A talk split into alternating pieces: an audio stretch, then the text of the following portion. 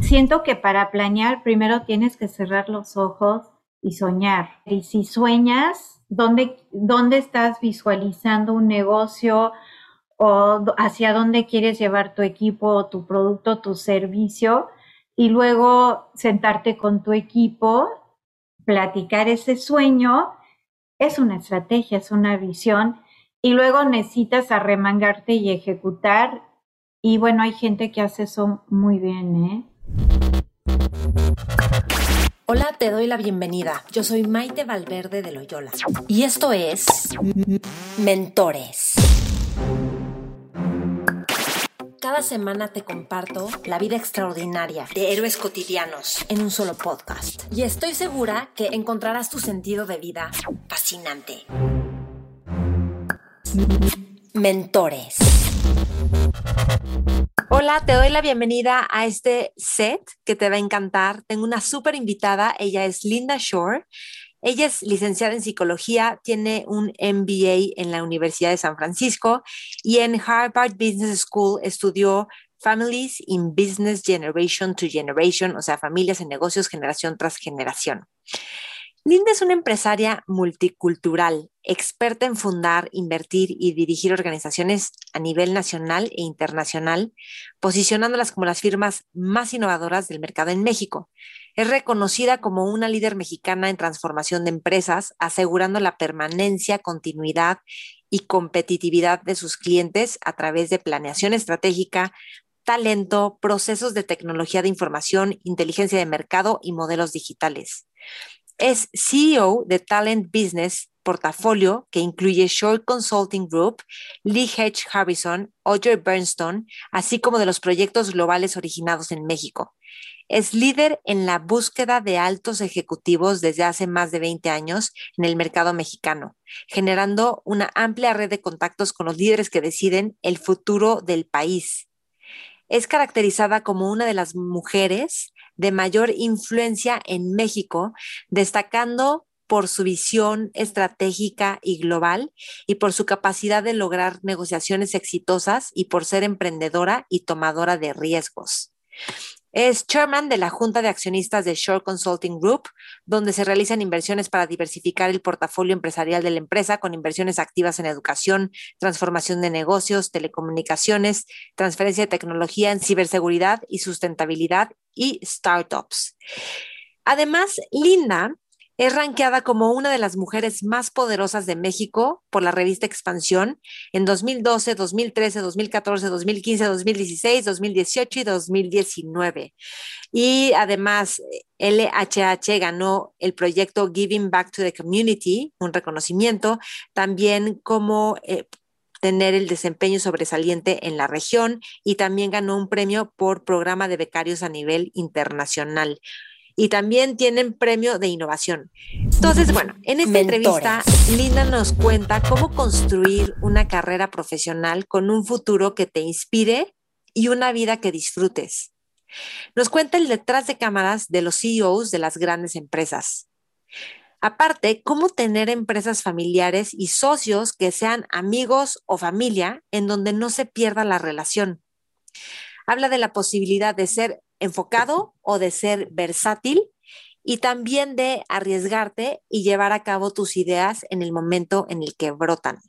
Si quieres encontrarla, eh, puedes escribir en Google shore.com.mx, shore.com.mx y ahí puedes encontrar quién es Linda y un poquito más de su empresa. Me encantará saber qué es lo que más te sirve, qué es lo que más te gusta de esta entrevista, así que taguéame y conectamos en redes. Estamos como Mentores con Maite. Yo estoy como Maite Valverde de Loyola y también taguea a Sonoro Podcast.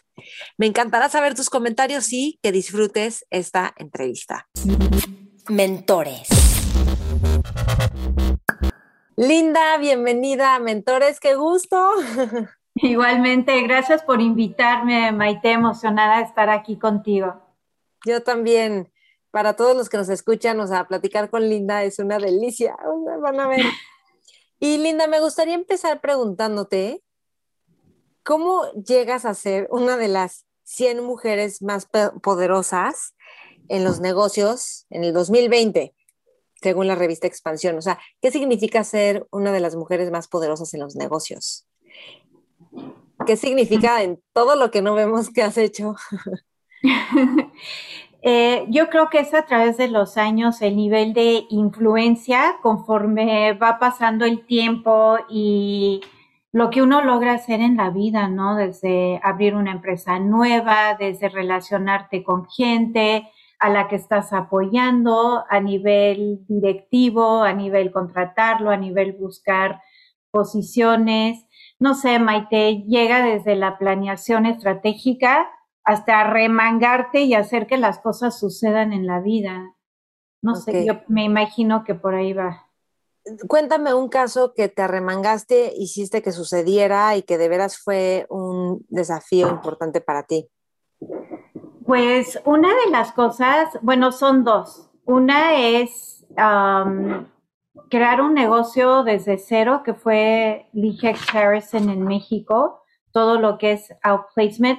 Nosotros estábamos, bueno, nunca hemos sido una empresa cómoda porque siempre estamos buscando el cambio, el transformarnos, ¿no? Como grupo, pero eh, nos acercamos a la gente de Lee Harrison, que es la número uno en el mundo en todo lo que es outplacement, que es transición de carrera para ser ellos en México, ¿no? Entonces fue desde ir a visitar al chairman, al fundador en Estados Unidos que en esa época era el señor Harrison, que por cierto una de las personas más brillantes, sencillas y aterrizadas que he tenido el gusto de conocer en mi vida, y competir por la representación en México. Nos contó que como siete diferentes grupos habían ido a visitarlo y al final pues nos eligieron a nosotros. Creo que ni hubo competencia en ese sentido porque hubo una química y un entendimiento increíble con ellos, ¿no?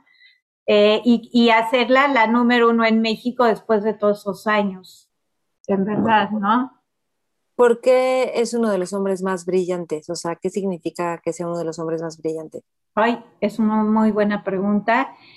Eh, pues fue uno de los fundadores de Lee Harrison, que es una empresa, en ese entonces cuando él abrió, que solo hacían eso, era transición de carrera, lo que se llama placement, ¿no?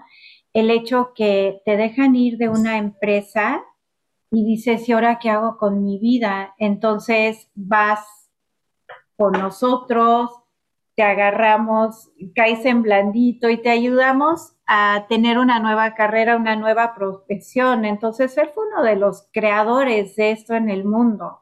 O sea, imagínate que tienes, o sea, es el VP o el CEO de una empresa lo quitan porque van a traer a alguien más y ese que quitaron va contigo y te dice que, con qué sigo. Sí, sí, sí, sí.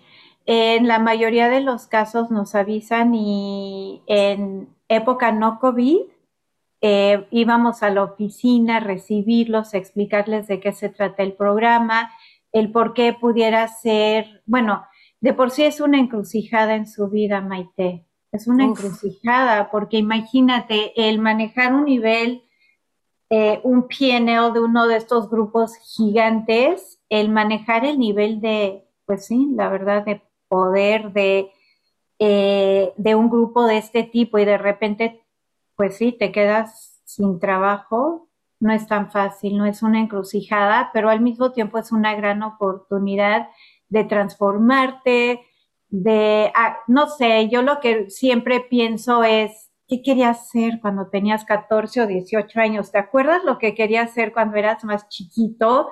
Y tal vez regresar a lo básico de la vida.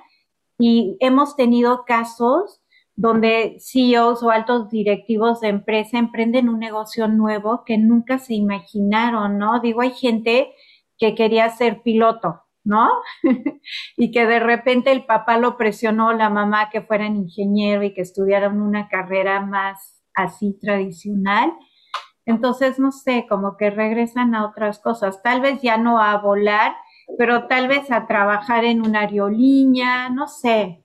Es una gran oportunidad de reiniciar y nuestro trabajo es abrirle las millones de ventanas de oportunidad de transformar tu vida a tal vez lo que quería hacer antes, ¿no?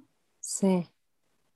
¿Qué, dirías tú de la edad en estos, porque ustedes trabajan con ejecutivos, ¿no? Con ejecutivos top.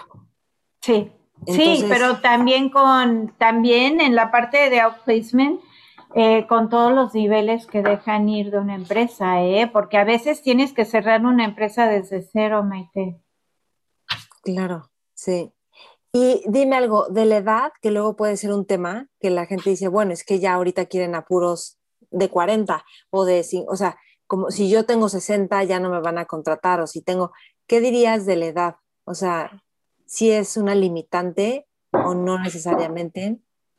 Y me encanta esa pregunta porque le diste en el clavo. Eh, a veces tenemos clientes que nos dicen que quieren personas de treinta y tantos o cuarenta y tantos o de 20 a 30 o te dicen, ah, no, es que somos una empresa tech y nueva y 30 ya se nos hace pues muy, muy grandes, la verdad. Nosotros eh, siempre presentamos de todas las edades. El año pasado contratamos una persona, un alto directivo de 64 años, en un grupo francés, por ejemplo, ¿no? Entonces, yo pienso que a veces el cliente te dice, ay, es que yo prefiero, ay, es que yo quiero, eh, va contra todo lo que significa diversidad y yo soy firme creyente en diversidad en todo lo que eso significa. Entonces siempre presentamos una terna con absolutamente todas las edades eh, y todo lo que pudiera significar diversidad, ¿no? Ok. ¿Qué, qué le, o sea, ¿qué dirías tú que es el común denominador cuando colocas a personas, o sea, porque tú tienes entrevistas con las personas. Sí. Y, para cómo eres, seguro conectas con ellos así como casi, casi, ¿cuál es tu hobby? ¿Qué disfrutas hacer en tu día a día? Es cierto, sí. ¿Y qué ves en los que se vuelven exitosos en el sentido de que son líderes empáticos, que causan resultados, que es gente que disfruta su vida a lo mejor? O sea, ¿qué ves en ellos y me interesa saber porque eso nos contagia a los demás, ¿no? Creo que antes había una idea de liderazgo de los inaccesibles, este, que tienen que vivir súper saturados y no hay balance en tu vida, ¿no? Como, y ahora se ven otro tipo de liderazgos muy padres, o sea, desde el que va en tenis hasta los que organizan cosas en su, bueno, no sé si sabes un poquito la historia de los de Google, que jugaban hockey en el estacionamiento y los viernes hacían foros cuando Google era chiquito. Yo Virtue era enorme y hacían foros los viernes y decían, pregúntanos lo que quieran y respondían las preguntas más incómodas. Y eso creó un bonding entre todos que hizo que, o sea, bueno, hay una historia que hizo que uno resolviera cómo los AdWords podían funcionar y es lo que hizo que Google se disparara y ya se fuera para arriba. Pero por ese bonding que había y esa como cercanía, ¿no? En el liderazgo. Claro. Y la falta de jerarquías, ¿no? Que, que también todo el mundo opinaba y la opinión tuya o mía era igual, o sea, no importaba quién eras dentro de la estructura, porque en realidad no había estructura. Siento que ahorita que crecieron tanto la tienen, pero bueno, yo creo mucho en la planeación con ejecución. O sea, esa combinación donde sí haces estrategia, te arremangas y te vas a la línea enfrente a ejecutar y tienes la mente abierta para escuchar. Eh, la gente que le apasiona lo que hace, eh, que es sencilla en personalidad eh, y sí, que trabaja cuando se puede sin jerarquía.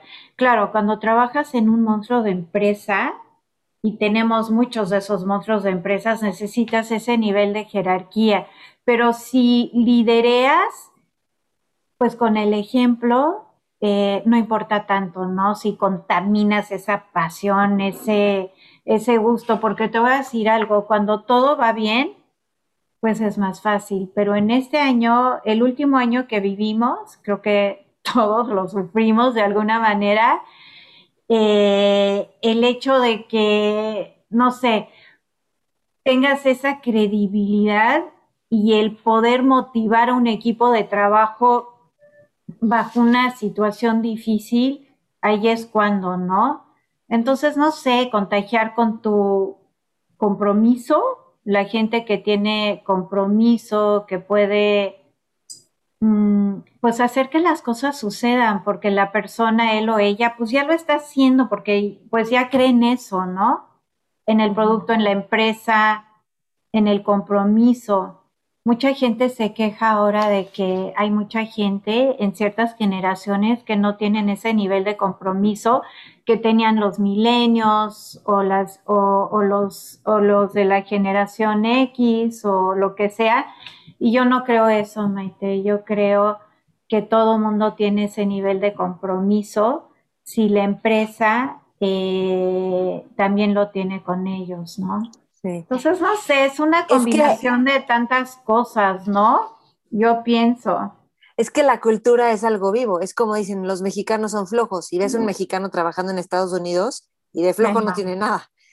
No, no, y eso, eso no es cierto para nada, no es crear el ambiente eh, para que la gente lo sienta, el que tu chamba sea divertida, ¿no? En el, el que contagies esa emoción de ir a trabajar en el día y que no importa cuántas horas sean, que estés allí feliz.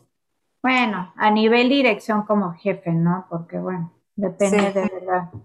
Pues sí, depende, depende. Dime algo, creo que eres excelente en ver, esta persona tiene estos talentos y puede embonar perfecto en este rol.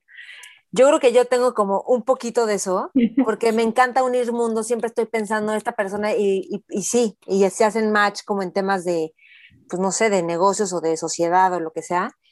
Y a mí me parece fascinante porque creo que a ti también te encanta unir mundos, pero dime, ¿en qué te fijas en las personas para colocarlas en un puesto? ¿Qué es lo que empiezas a observar? ¿Qué referencias pides? ¿Qué resultados mides? Eh, Dependiendo de la posición, obviamente, y de lo, la cultura, la cultura empresarial, ¿no? ¿Quién es, quién es nuestro cliente? ¿Qué es lo que está, qué es lo que está requiriendo? ¿Qué conocimientos y experiencia necesita para la posición? Eso es una parte. ¿Es un líder? ¿No lo es? Eh, ¿Cómo motiva su talento? Con ejemplos muy concretos, ¿no? Son entrevistas por competencias. Eh, creo mucho en esa parte. Y luego también en otra parte, Maite, que siento que es igual de importante. Y creo que tú eres mujer innata porque tienes esa chispa. Pero bueno, es eh, conocer a la persona como ser humano, ¿sabes? Eso es lo más importante. Te voy a decir que he vivido experiencias con clientes donde la persona tiene absolutamente todo lo que está requiriendo el cliente pero yo sé en mi corazón de corazón que no, que no, nada más no, no va a ser ese fit, no sé, y lo mando o la mando para incluirla porque no se me hace justo y siempre es, ay, pues no, no era ese fit.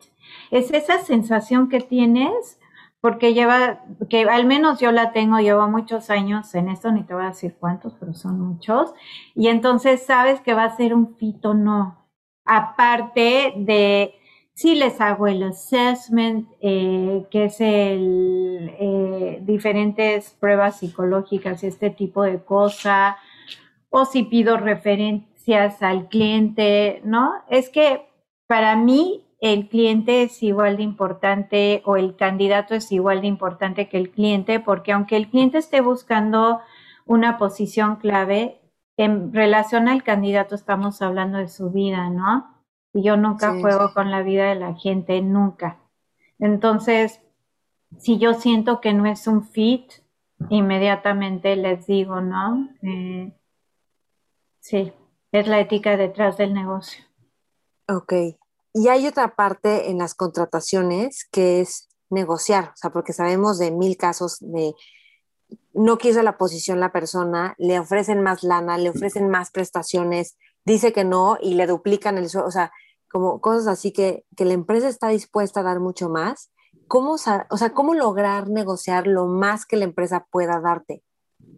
O sea, tú, tú estás hablando de cuando vas a cambiar de una empresa, porque nos ha pasado, creo que a todo mundo, donde hacen una oferta a un candidato y la empresa lo contraoferta y acepta. Y te voy a decir algo, Maite, que a los seis meses sale, porque eso nunca funciona. O sea, que te quedes porque te ofrecieron más donde estás cuando no te apreciaron antes o el cliente ya los ve como, híjoles, esta persona se va a salir, no sé. Entonces, esa es una parte, el, el, estar comprometido con un cambio. Número uno, yo siempre le pregunto a mis candidatos, oye, ¿estás seguro? Porque, o segura de que te vas a ir aunque te contraoferten y te dicen sí, pero a la hora de la hora, pues todos somos seres humanos y eso es imposible detectar. Entonces, ¿cómo negociar? Nosotros le entramos, ¿sabes? A ayudar al, al, candidato y a la empresa a conciliar o a hacer una oferta tan fabulosa que hasta el candidato no se la cree y eso me acaba de pasar. sí, fue una... Eh, cuéntanos más detalles, o sea, cómo, qué es, o sea, qué, qué, se puede negociar que luego la gente ni siquiera tiene en el radar o casos más específicos o... Eh, ahí te que no te comprometo de una forma profesional. Sí, eh, estábamos buscando una posición, estaba, estábamos buscando una posición, una dirección de finanzas eh, súper compleja de encontrar. Nuestro cliente estaba buscando en México y en otro país. Y ya, ya llevaban como cuatro o cinco meses buscando y no encontraban eh, la persona porque necesitaba experiencia global en cuentas, era director de finanzas con tú, cuentas por pagar y decías, híjole, eh, y tenía que tener experiencia global exactamente en eso. Eh, y nosotros lo encontramos en tres semanas. Wow. Y te voy a decir algo, eh, logramos casi, casi pagarle un 60% más a la persona, pero era porque había aceptado una posición de menos nivel para estar junto con su esposa en otro país.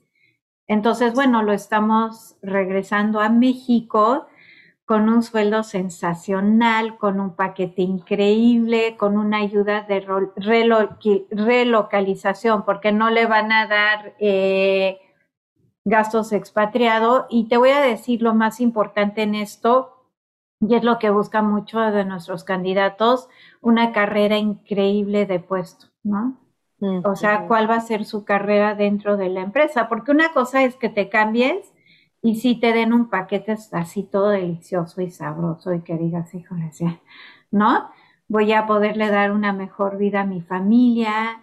Y otra cosa es, ok, después de dos años, pues, ¿qué hago? ¿Dónde voy? Entonces aquí lo increíble también va a ser el futuro. Reporta una posición en Estados Unidos eh, que viene siendo el CFO mundial. Entonces el siguiente, el siguiente, la siguiente posición es agarrar sus alas y volar a donde él quiera, es como yo lo veo. Fue... vale, está genial. Linda, me gustaría preguntarte de las mujeres en, porque bueno, a lo largo de los años cada vez pues, las mujeres se incorporan más, obviamente, y cada vez tienen más puestos de liderazgo. ¿Cómo has visto esta transición y qué, o sea, ves diferente algo en una mujer y en un hombre o más bien crees que es del individuo? Eh, eh, sí, pienso que es el individuo, porque al final a todos nos miden por resultados. Por otro lado, yo sí pienso que como mujer lo puedes tener todo en la vida. Puedes tener eh, puede ser mamá, puede ser esposa, puede ser empresaria, profesionista o ejecutiva y, más importante que todo, puede ser feliz y disfrutar la vida. ¿No? Porque en verdad todas las mujeres tenemos, bueno, creo que todas las mujeres tenemos un chip de culpa si estamos casadas, y tenemos hijos. Creo que en toda mi vida solo he entrevistado una mujer que es de lo más brillante que he conocido, que no tenía ese chip de culpa, porque el esposo era el que iba a todas las juntas en la escuela o lo que sea. Pero yo creo que todas eh, las mujeres que hemos llegado a cierto nivel este, de responsabilidad y hemos tenido familia y en algún momento no hemos podido asistir, tal vez aunque sea un día de las mamás o lo que sea, que la verdad esa nunca falté, ¿eh? y la verdad, te entra el chip de culpa, ¿no? Ok, y mm, ¿te acuerdas que platicábamos un día y me decías eh, lo que hacía que una mujer pudiera crecer profesionalmente? Como cuál era el factor común para que... Ah, sí, sí, sí. Maite, lo acabo de comprobar con una persona que entrevisté ayer. Dije, yes. Ahora sí que llené ese cuadro. Entonces, eh, a través de los años, pero vaya, no llevo una estadística exacta, ¿no? Pero cuando entrevisto, y ahí te va, una mujer con una posición de alta dirección, casada, este, y con hijos.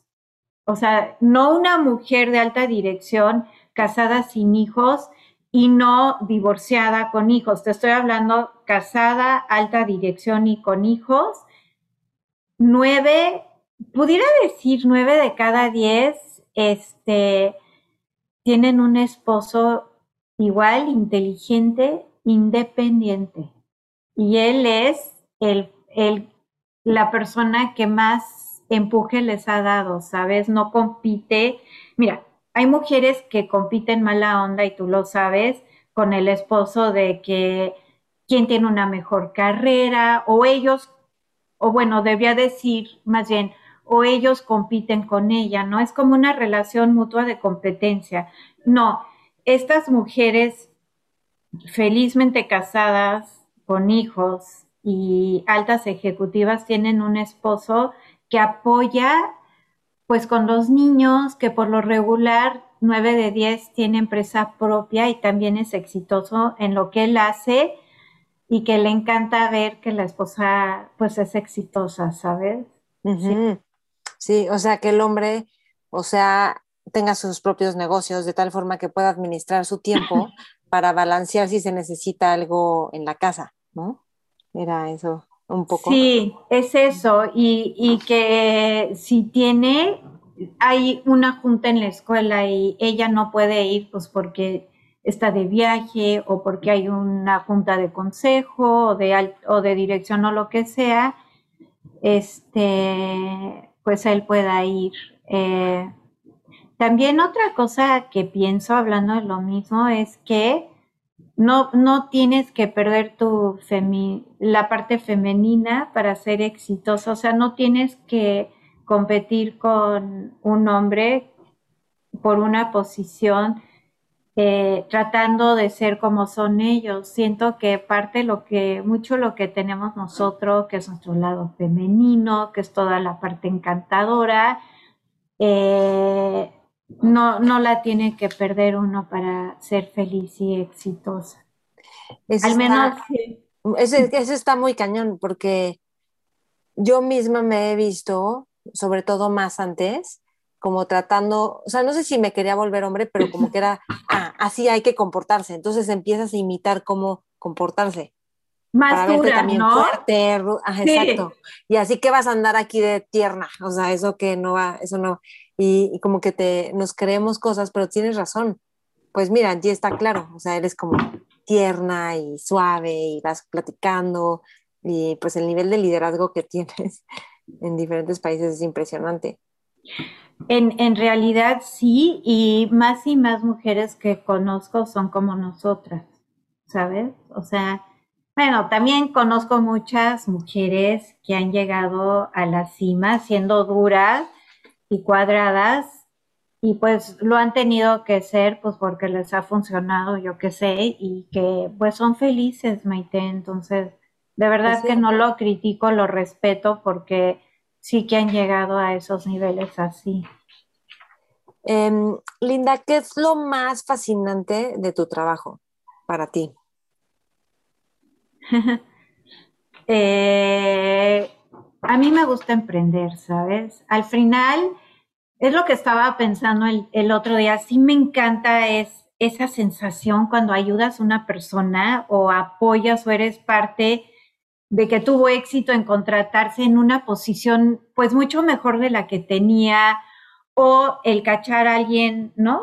Que tuvo que salir de una empresa y lo ayudas a, pues sí, a replantear su carrera y todo eso.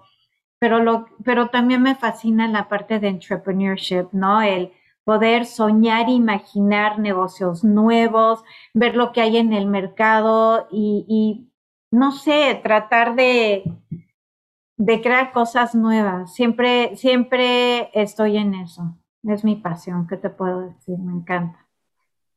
Dijiste que la planeación, bueno, se ve que eres muy buena planeando y ves el valor de la planeación. Y creo que es algo que no está, como que no es la parte favorita de muchas personas. ¿Qué dirías tú para que la gente se le antoje planear? O sea, para que sea como, yes, vamos a planear.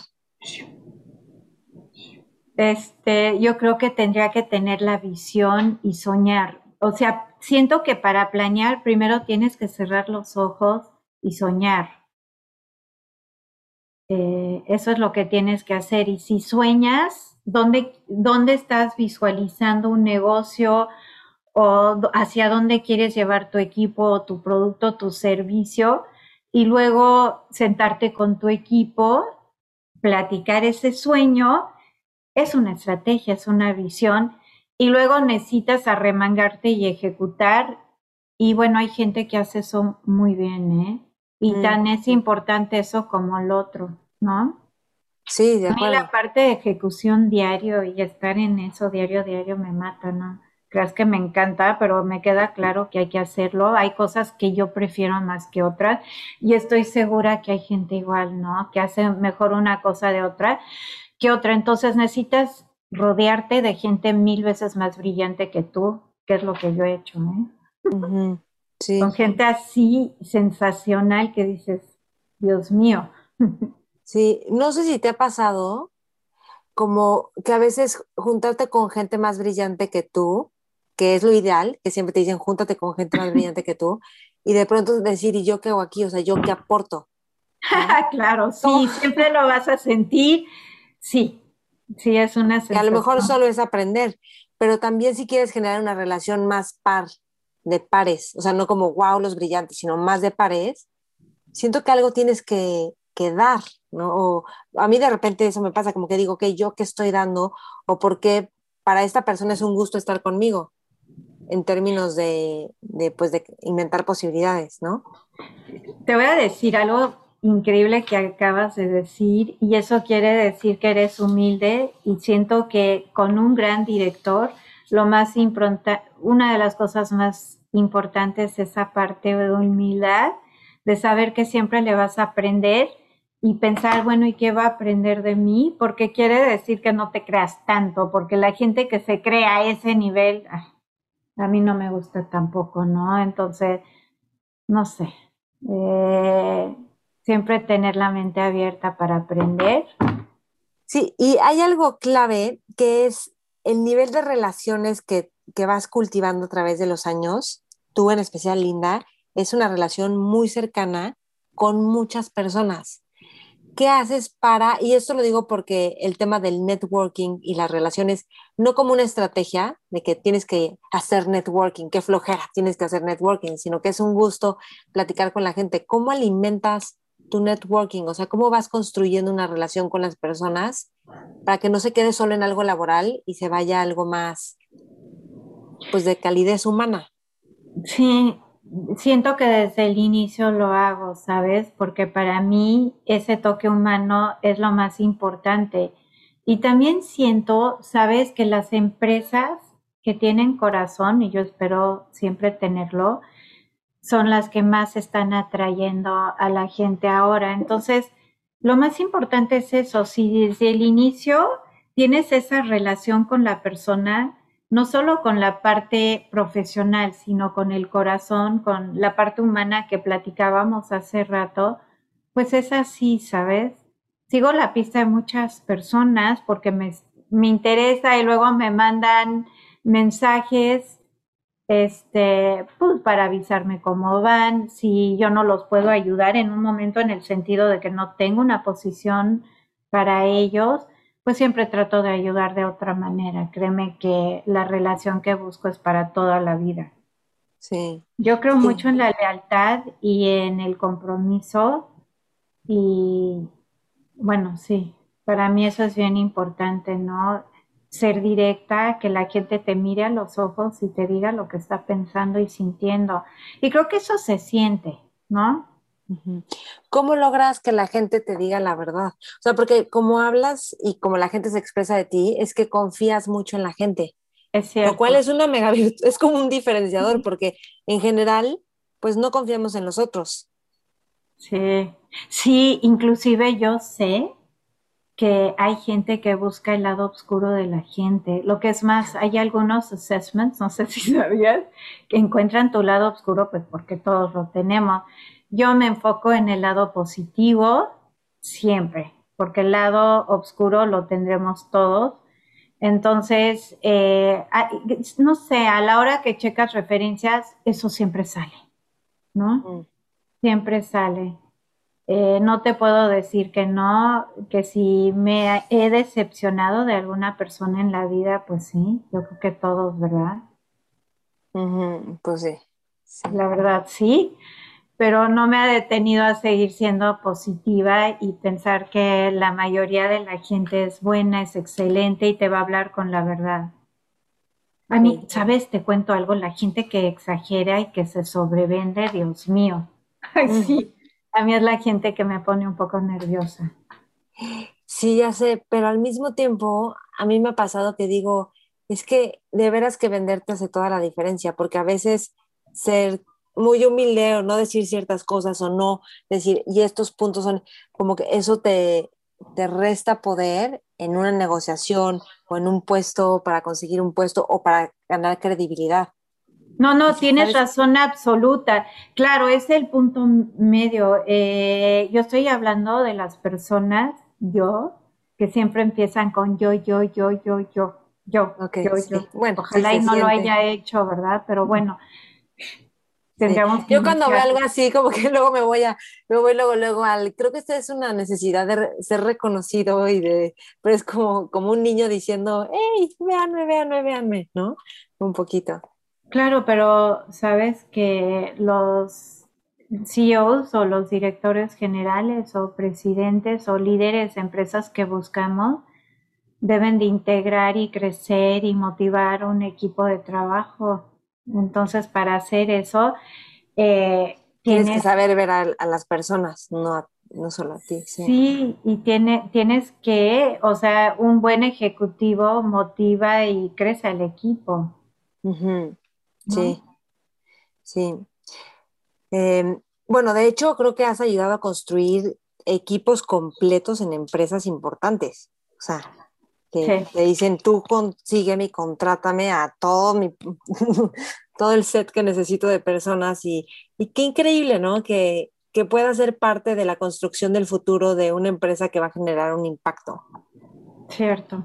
Sí, sí, sí, totalmente. Y si me preguntaras, si me preguntaras, bueno, lo que me preguntaste al inicio, ¿verdad? Que eh, en qué ha cambiado el tipo de perfil que buscan es lo que hablábamos hace unos segundos. Buscan gente brillante, pero sencilla y humilde a la vez. ¿Cómo ser una persona brillante? Ay, este. o sea, hay gente que ya puede traer como esa chispa, pero yo también creo que existe la neuroplasticidad y que lo que vas haciendo en tu vida te va, te va conformando y eso va pues haciéndote alguien que genera más valor porque te vas entrenando, preparando, vas estudiando, vas teniendo experiencia.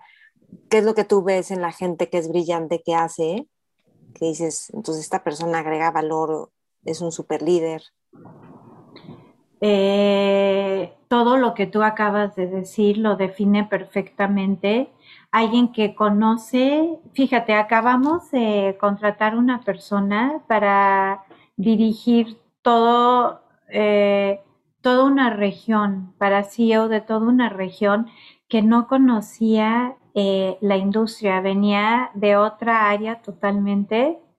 Entonces, eh, un súper estratega, alguien que tiene la habilidad de ver el negocio o la firma o la, o la vida desde arriba sin perderse en el detallito en el día a día sin embargo, puede bajar aterrizar una vez que tiene la estrategia hecha para ejecutar con un gran equipo de trabajo. Mm. Es esa combinación, ¿sabes? El sacar lo mejor de tu gente, el unirlos a ti. Sí, el no tener que acarrear a la gente, el estar cargando con Sí, no, no, no. Gente que no. ¿Qué hay como, qué hay en el detrás de cámaras de un CEO, por ejemplo? O sea, a lo mejor tienen sus coaches personales, sus coaches de negocios, este, como que hay detrás de cámaras de un CEO. Un, un CEO es la posición más solitaria del mundo. es súper solitaria porque estás allí. Hay algunos que tienen un coach extraordinario con el, con, pero son coaches de negocio, ¿sabes? Son coaches de negocio eh, con fuerte experiencia a la que ellos tienen en este momento. Nosotros en una de las empresas tenemos ese servicio, entonces por eso te lo digo. En alta dirección lo manejan eh, para poder tener un mejor impacto en la economía o en la empresa o en lo que sea. Y para recordarles al final que son seres humanos y que tienen la responsabilidad de cientos o miles de personas bajo su mando y es gente que trabaja y que lleva a casa de comer todos los días, ¿no? Sí, totalmente. En LHH es donde hacen este apoyo de, coaching para ejecutivos. Sí, sí, sí. Y lo más padre, y te va a encantar escuchar esto, es que ahora este servicio lo, usa mucho gerencia media también para poder para poder llegar a la siguiente etapa o para llevarse bien con el, pues sí, con, tu cole, con tus colegas, o porque es tu primera gerencia y debes de aprender cómo dirigir a la gente que te reporta de una manera amable, que no tienes la experiencia en hacerlo. Sí. ¿Cuál es el desafío más grande para ti como mujer que has tenido?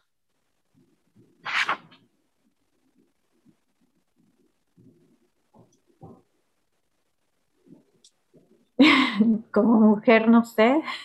O bueno, entonces como ser humano, ¿verdad? Como ser humano, este... Porque mm. cuando, porque podemos platicar y es como, wow, qué padre, pues linda, qué fácil, ¿no? O sea, como que consigue gente, pone gente, coloca gente, hace negocios, creó su negocio y lo volvió internacional, es de las 100 mujeres más poderosas en los negocios, pero, o sea, sí, pero ¿con qué desafíos tú lidias, ¿no? Bueno, es buena pregunta. Eh, no lo he pensado, pero pienso que mi mis desafíos más grandes son mis pasiones más grandes, que es la parte de entrepreneurship. ¿No? Porque a ver, cuéntame un poquito más de eso. Pues mira, el abrir una empresa, el, soñar con lo que hablábamos, ¿no? Toda la parte de soñar, y no es yo sola, no es, no es solamente eh, o sea, es con un equipo de trabajo a donde quieres llevar la empresa, a ver si va a pegar o no, porque Maite, no todas las empresas pegan, ¿no? No todas, no todas las empresas y las ideas salen vivas. Hay empresas que hemos tenido que, o áreas o divisiones que hemos tenido que decir, ¿sabes? Mejor aquí le paramos. Y el tomar una decisión así, pues es súper difícil porque es ver nacer a tu bebé y luego decir, híjoles, pues no. Entonces, mejor lo movemos por acá o por acá. Entonces, yo pienso que es, es más bien por allí. ¿Le tienes miedo al fracaso tú? Sí, yo creo que todos. ¿Y qué haces? ¿Qué haces cuando fracasas? Lo enfrento, lo enfrento, ¿sabes? Creo que como cualquier ser humano, este, no me gusta fracasar. Eh, pero sí he tenido mis buenos fracasotes y los he enfrentado y... Como, cuéntanos un fracaso. Eh, sí, te voy a contar uno. Entonces, hace algún tiempo vimos que se nos ocurrió, bueno, abrir una división de implementación de software de recursos humanos con una de las empresas más reconocidas en esa área, ¿sabes? Y éramos un número uno, Maite, y lo hacíamos y ahora sí que creamos la empresa desde cero con el equipo. Fue un sueño, ¿sabes? Con una persona que trabajaba, eh, que llegó a dirigir esta área con nosotros y la tuvimos que cerrar después de algún tiempo. O sea, fue la líder del mercado. Eh, ¿Cómo te, te diré? ¿Te acuerdas de ese libro, tal vez hace muchos años, que se llamaba o se llama, que sigue siendo uno de los mejores libros que he leído en mi vida y se llama ¿Quién comió mi queso? ¿Quién se comió mi queso? Y es un libro que lo lees en 20 minutos y nosotros nos dimos cuenta que ese queso ya estaba comido y que la siguiente etapa ya no era para nosotros. O sea, había una posibilidad de crecerlo hacia otra área y mejor lo cerramos. Okay. Sí, fue súper duro. Ahí sí te, te puedo decir, dije, ay, ¿cómo no la vendimos cuando pudimos? Este, ay, no sé. Sí. No, entiendo lo que dices. Fíjate que ahorita no sé por qué me vino a la mente, pero por ejemplo, el tema de mi podcast, de este podcast, hay tantos podcasts ahorita en español de este tipo que yo a veces digo, ¿por qué sigo haciendo lo mismo que todos están haciendo? O sea, porque esto va a pegar si todo, hay, hay por lo menos 10 podcasts del mismo tipo que este. ¿Me explico? Y digo yo, claro, es una pasión y todo esto, pero ¿cómo haces para crecer y llevarte a otro nivel? O decir, igual y hay que moverse a otro nicho, ¿no? Pero no por, este, no sé, no es como un tema de competir, sino como de innovar. ¿Me explico? Es un reto. Sí, hay algo seguro, tú lo has escuchado, se llama Océano Azul, Blue Ocean. Exacto. Bueno, siento que tú todavía estás allí. Estamos, no está tan blue, pero ahí va. Siento que lo, el tuyo todavía está allí. Eh, puede ser, a lo mejor porque yo conozco los otros, digo, ¿no? Em, pero lo que sí veo, Linda, y esto me encantaría que lo, que la, o sea, como que la gente se lo quedara, es que esta idea yo no la tengo hace ocho meses que lleve el podcast o nueve meses, la tengo desde hace varios años. Entonces, como que implementarlo antes, a lo mejor es antes y no pensarlo tanto. Yo creo que eso haría una diferencia. Ya veo lo que dices. Sí, siento que el, y tú lo sabes, el momento en que tú tienes una idea en el mundo paralelo, otra persona tiene esa misma idea y es exacta y lo tienes que hacer en el momento, siento que es parte de nuestro éxito. Nosotros estamos por lanzar algo que es increíble, ya te contaré cómo nos va después. Um, es una empresa nueva totalmente para lo, que estamos viviendo en este momento. Y te voy a contar algo, seguro tú lo has visto porque es una caricatura que salió por, es una caricatura que salió por todos lados. Eh, y es los, los premios para el mejor CTO del mundo global, ¿lo viste? Y es los awards, los premios que se están dando para el mejor CTO global, que es Chief Technology Officer. Mm. Y adivina quién ganó. ¿Quién? ¿Ustedes? COVID. No, ah, no, no, no, no, es una caricatura y gana COVID y te voy a decir por qué. Porque todo lo que se tenía que haber hecho los últimos 10 años a nivel digital, todo el mundo lo hicimos el último año y fue gracias a COVID. Totalmente, sí, sí, sí.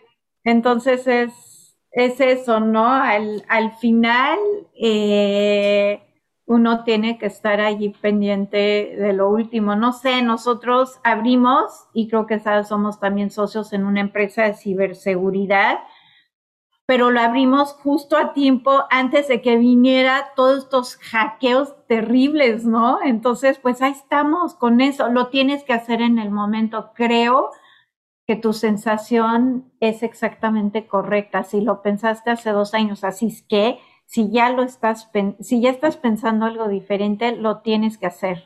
O me, sea, me pasó lo mismo con una propuesta que le hice a una empresa muy grande de, una, de unos videos, de hecho hace como año y cuatro meses y les dije, esto va a empezar a suceder, ya vas a ver con muchísimas marcas. Y me dijo el cuate, ¿cómo sabes? Y le dije, porque, o sea, porque yo ya lo pensé. Y si yo lo pensé, está en el espacio y la gente va, y pienso que es una buena idea, está en el espacio y me dijo, me pasa lo mismo, tengo una idea y ya todo el mundo empieza. Pues sí, está como en el field, en el campo, y porque ya es momento, o sea, como que el contexto histórico, cultural, está ya con las condiciones para que eso suceda. Pero es hacerle caso, ¿verdad? Más pronto. Es hacerle caso, tienes que, tienes que hacerlo en el momento porque ve ahorita con toda la parte digital, que te puedo decir, toda la parte de e-commerce. Nosotros también abrimos, acabamos de abrir una nueva en la parte de e-commerce, pero, o sea, tienes que estar, lo tienes que hacer en el momento. De aquí a que a ti se te ocurre, eh, más bien, cuando lo estás, cuando se te ocurre la idea que está allí por esta parte y lo estás visualizando, en ese momento hay que hacerlo. Hay que hacerlo. Sí. Pero te voy a decir, bueno, y te voy a decir algo, es que hay una, por ejemplo, esto no se movió porque a lo mejor son empresas tan grandes que hay muchos procesos burocráticos, hay otras prioridades, y ya ah. ahorita un año, cuatro meses después, ya no es lo mismo, ya siento que esa idea ya no tiene tanto valor que se lleve a cabo porque no se ejecutó y a veces tienes que esperar, si quieres hacer alianza con empresas más grandes, tienes que esperar a que ellos se abran a ejecutarlo. Y ese es un tema, ¿no? Como que yo soy de activator, yo soy activator en Gallup, es como, ya, vamos a hacerlo. Entonces, pero bueno. Oye, y eh, esa es esa empresa, pero y entonces hay que aventar esa idea por todos lados. Hay que aventar esa idea, pero mientras tanto creen mentores. o sea, el programa. Ya veo. Pero sí, sí, sí. Luego platicamos de esto. Pero lo que pasa es que ya se choteó un poco, pero luego lo platicamos. Te quería cambiar un poquito de tema. Hay un libro que estoy leyendo que se llama Focus de Al Ries. Es súper interesante porque te empieza a decir cómo las marcas que se enfocan en algo venden muchísimo más. Entonces, no me acuerdo de las cantidades exactas, pero algo así como PepsiCo tiene un emporio de empresas. Domino's Pizza, California Pizza Kitchen, Important Storage Naya, o sea, millones de cosas.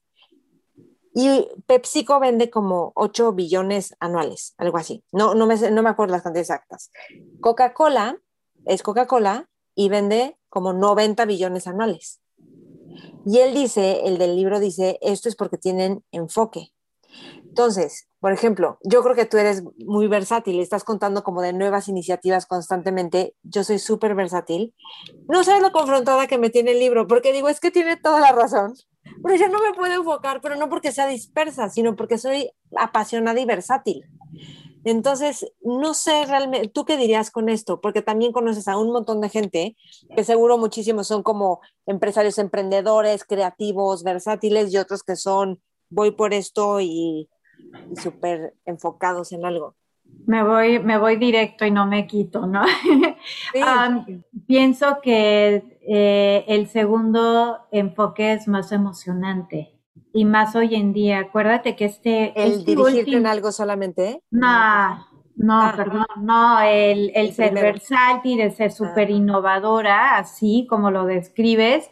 Acuérdate que tal vez hace dos años hubiera sido posible, pero ahorita ya no, y Coca se tuvo que desenfocar también porque vino toda la parte de azúcar, tuvieron que comprar empresas, no sé, de otro tipo de producto, tuvieron que abrir, tuvieron que hacer Blue Ocean también, ¿no crees tú? tienes razón, y este libro es más antiguo, eso sí, sí. Sí, eh, al final, al final del día, si tú notas lo que pasó este año, a todo mundo nos cambió la vida. Creo que lo que éramos tú y yo en, ¿qué sería? Enero del 2020, sí, ¿no? Ya somos otras personas, otras mujeres, marzo del 2021 haciendo cosas que nunca te imaginaste en la vida y para sobrevivir así vienen los siguientes tres o cuatro años. O sea, ya nadie puede decir porque me da la impresión que la gente está abierta a todo, ¿no? Sí. Sí, la gente está abierta, búsquese esa chispa, esa innovación, ese cambio, el hecho que te arriesgues, Maite. O sea, no todo mundo se arriesga y tú sabes que el arriesgarte es agarrar tu alma y ponerla a la vista pública, ¿no? Totalmente. Gracias por decir, me inspira muchísimo. Hoy estaba nadando y me vino un insight porque dije, los mejores, los momentos donde mejor me ha ido en la vida, en el sentido de que tuve más satisfacción, libertad, así como expansión, ha sido cuando me he entregado personalmente o en algo profesional o en cualquier proyecto o en deporte, cuando me entrego. Y, pensé es que la, entregarte te da bendiciones y luego pensé, no, es que eh, entregarte o arriesgarte es la bendición en sí misma. Ándale, sí, no lo pude haber descrito mejor, lo tengo que apuntar porque me encantó. es que es eso, sí, sí, el entregarte totalmente, apasionarte, el, pues sí, el comprarlo y ser parte de, y ser parte de él, sí, sí, sí, sí. Eh, la gente busca ese tipo, al menos nuestros clientes están buscando ese tipo de personalidad hoy en día, ¿sabes? Siempre van a ver este, las empresas cuadradas que quieren seguir por su camino, o sea, siempre va a existir eso, pero también viene todo lo nuevo, ¿no? Sí, sí, sí. Estaba platicando con un cuate que tiene un, proyecto, es como de e-commerce, digamos, y le dije, y me vino un amigo, como tengo mi pena de, de Headhunter, le digo, oye, ¿y no estás buscando algo como financiero, no sé qué? Sí, sí, estoy buscando. Y luego pensé otro amigo, porque le dije, ¿estás buscando más gente? Y me dijo, sí, porque vamos a crecer como a 80 personas este año. Y le dije, ¿y quieres full time o no full time? Porque tengo a alguien que puede ayudarte, pero no va a ser full time porque tiene otros negocios. Y sí, claro, y eso es lo que me encanta como de este mundo de startups y de configurarse diferentes, como no importa, tú cumple. Y creo que la gente es muchísimo más feliz así, porque entonces este cuate, si sí lo, si se hacen un buen deal, que no sé si ya hablaron, entonces él puede seguir con sus emprendimientos o sus negocios y además también contribuir a esta empresa y entonces como que vas, vas expandiéndote, ¿no? Claro, y vas teniendo lo mejor de los dos mundos. Y creo que eso es algo muy padre, la gente le está valorando muchísimo. Y bueno, la cosa es que también el nivel de prestaciones y todo lo que te dan a veces negocios más cuadrados, pues eso a veces tiene sus ventajas, ¿no? Sí, nosotros lo, bueno, al menos lo que nosotros hacemos es traer el experto de cada área, porque al final, Maite, no puede saber todo, todo. Es imposible, por más brillante o inteligente o capaz que seas, no te puedes dividir en 50 porciones, ¿no? Tienes que tener al experto en cada área. Bueno, yo pienso. Sí, pero aquí es justo como depende, va a haber expertos que se van a enfocar, que tú vas a poder colocar, y hay otros a lo mejor que son los que son más versátiles, que hacen más cosas, claro. y que a lo mejor son más emprendedores. Aunque dentro de organizaciones también puedes emprender mucho, ¿no? O sea, puede haber muchos emprendedores que emprenden dentro de la, del, del corporativo, por ejemplo. Sí, sí, y las empresas están buscando ese tipo de personalidad. Te digo por qué, porque a todo mundo le dan, todo mundo tiene miedo de quedarse atrás. O el sea, ¿cómo? Sí. Fear of missing out, el miedo a perderte de algo. Eh, sí, ¿sabes cómo, cómo lo veo a veces, no? Cuando vas, no sé, estás en el aeropuerto y vas caminando y ves la banda ¿no? La gente que va caminando más rápido porque iban pasando y pasando, porque están caminando y ese es el mundo que está pasando y tú estás viendo, nadie quiere ser la persona que está viendo eso pasar y que tú no seas parte de eso, ¿no? Sí. Es lo que está pasando ahora, todo el mundo tiene el miedo a quedarse pues atrás. O también algo que pasa, que creo que eso nos da miedo, es irnos quedando atrás y entonces ya sentirnos demasiado lejos y ya quedarnos atrás. Sí, sí, sí, te tienes, tienes que brincarte en el, tienes que subirte al tren. Y Aunque de miedo y... Linda, si estuvieras en una mesa con jóvenes, líderes, emprendedores, visionarios, ¿qué les aconsejarías? Eh, lo, número uno, no perder piso, tratar a la gente como te gustaría que te trataran si estuvieras sentada del otro lado, sentado del otro lado, el no perder corazón, el siempre, más, más positivo, ¿verdad? El tener el, tener el corazón en la empresa, en su visión, el acordarse que estamos hablando de seres humanos, este, el escuchar a la gente, el poner el ejemplo y el dejar volar su imaginación, ¿no? El soñar, el bueno, me imagino que es lo más importante, ¿verdad? El primero emprender, el cerrar el ojo, el, el no limitarse, ¿no? El no, el no limitarse con tonterías, con cosas que ni vienen al caso. Sí. Bueno, yo pienso. Creo que eres una experta en, bueno, en family offices, que tú les ayudas, tu mismo negocio es familiar de alguna forma, em, te has asociado con amigos. ¿Cómo manejar las relaciones personales, o sea, tan cercanas y que no se estropeen por el negocio? ¿Me explico? O cómo manejar el negocio de tal forma que cuides a las relaciones, ¿no? Porque también sabemos de muchos casos que eran socios, los mejores amigos y ¡pum! Algo pasa y o la familia misma se separa ¿Qué dirías ahí? Porque eres experta en esto. De hecho, tienes en Harvard, estudiaste algo de familias. Families and business. Um, lo más importante es lo mismo que un matrimonio. El respeto, el respeto, y la comunicación y la confianza. O sea, el respetar a la persona con la que estás asociado, eh, el escuchar y el comunicar. Eh, Siento que eso es bien importante porque no siempre vamos a estar de acuerdo. Somos seres humanos, cada quien tiene su opinión. Entonces, eh, pienso que es eso lo más importante. Primero, el, el tenerle la confianza a la gente, el no perder esa confianza y ni que te la pierdan a ti. Ok. ¿Y cómo manejar, o sea, cuando es trabajo, trabajo, cuando estás también en cosas de la casa, o familiares, porque también a veces cuando te apasiona algo, pues también en la comida del sábado quieres estar hablando del proyecto y el negocio, ¿no? A veces hay que hacerlo. Eh, eh, a veces si te dicen, ay, no, no vamos a hablar, vamos a tener nuestras reglas. Eh, las reglas así no funcionan la mayor parte de las veces, porque si tienes que platicar de algo, pues lo tienes que platicar y lo sabes porque lo traes aquí y lo quieres sacar y lo quieres aclarar, o traes algo emocionante y lo quieres compartir y ni más, pues si estamos comiendo, pues estamos comiendo. Eh, nada más no pasándote, ¿no? Sí.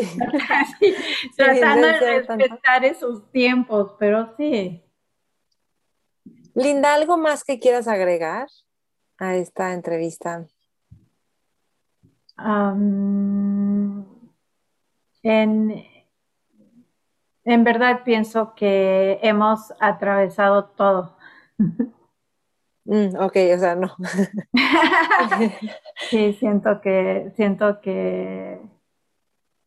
Está, sí, quiero cerrar con una pregunta, que es, ¿quiénes son como, a, a quiénes admiras? Y pueden ser personajes de la historia, autores favoritos, ¿y qué es lo que admiras de estos personajes o estas personas que a lo mejor están vivas también? Ay, te voy a decir algo bien cursi. Ay, admiro a mi mamá. Ay, qué padre. ¿Qué es lo que admiras de tu mamá? Todo. O sea, mira, mi mamá no fue mujer de su época, este, vino de Estados Unidos a México a la aventura, se enamoró del país, aquí se quedó junto con mi papá, emprendieron negocio y ella siempre, bueno, nos dijo de chicas, porque somos tres mujeres, tienes que ser independiente, no importa lo que haga un otro esposo, debes de tener tu propio trabajo, tu propio ingreso, tus propias tarjetas de crédito, tus, no sé, no e, era una cosa que no era muy común en ese tiempo. Entonces, ella, ella fue de las primeras psicólogas de México, Maite. Y yo siempre dije de chica, ay, voy a aprender el Rorschach porque mi mamá es experta en Rorschach, ¿no? Así, eh, ese tipo de cosas. Estudió hace cuenta con uno de los mejores maestros que vino de California a enseñar eso. Entonces, no sé, muchas cosas de ella siempre fue muy sencilla y muy genuina. Y jamás, jamás la escuchabas eh, sobrevalorar o ese tipo de cosas. pero siento que este también manejó la ley dorada de la vida, que es trata a la gente como te gustaría que te trataran y yo creo que no hay nada más importante que eso, ¿no? Al final es el respeto, ¿no? Y por otro lado, pues es una mujer fuerte, no creas que no. Entonces, eh, sí, si hay alguien que admiro y respeto en la vida, digo, wow, qué suerte he tenido de una madre como la mía. La verdad es esa. Ok, genial. El otro día se lo dije, Ma, es que eres lo mejor de esta vida y te he aprendido tanto. Y me dice, ay, cuéntame. qué padre. Ahora sí.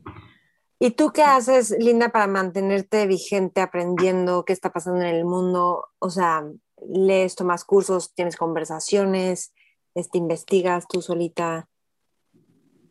Eh, sí, eh, me tengo que mantener actualizada porque representamos empresas eh, de clase mundial, entonces simplemente allí me mantengo actualizada con nuestros socios, con los negocios con todo, sí me encanta leer, pero te confieso que leo para divertirme, porque mis días son tan intensos que mis lecturas son más, son más eh, espionaje y ese tipo de cosas que me encantan. Yo en otra vida tal vez hubiera sido una espía o algo así. Siempre me ha fascinado. Ay, qué padre. Muy bien, Linda. Pues qué gusto. Gracias por la entrevista. Eh, ¿Dónde te podemos encontrar o o, lindashore.com, no, es shore.com.mx, ¿no? Sí, él es shore, arroba shore.com.mx. Y Maite, un gusto. Muchas gracias por invitarme. Fue divertido platicar contigo. Te dije que se iba a pasar rápido, ¿no? sí, se pasó rápido. Así que muchas gracias. Gracias a ti también. Espero que esta entrevista te haya servido, gustado. Me encantará saber qué aprendiste y no olvides taguearnos como Mentores con Maite, Maite Valverde de Loyola y Sonoro Podcast. Gracias por escuchar, gracias por compartir y sin duda Linda es una mujer súper generosa, súper inteligente, que hace que el mundo del trabajo se vuelva fácil y un lugar donde soñar. Hasta pronto. Mentores. This is the story of the one.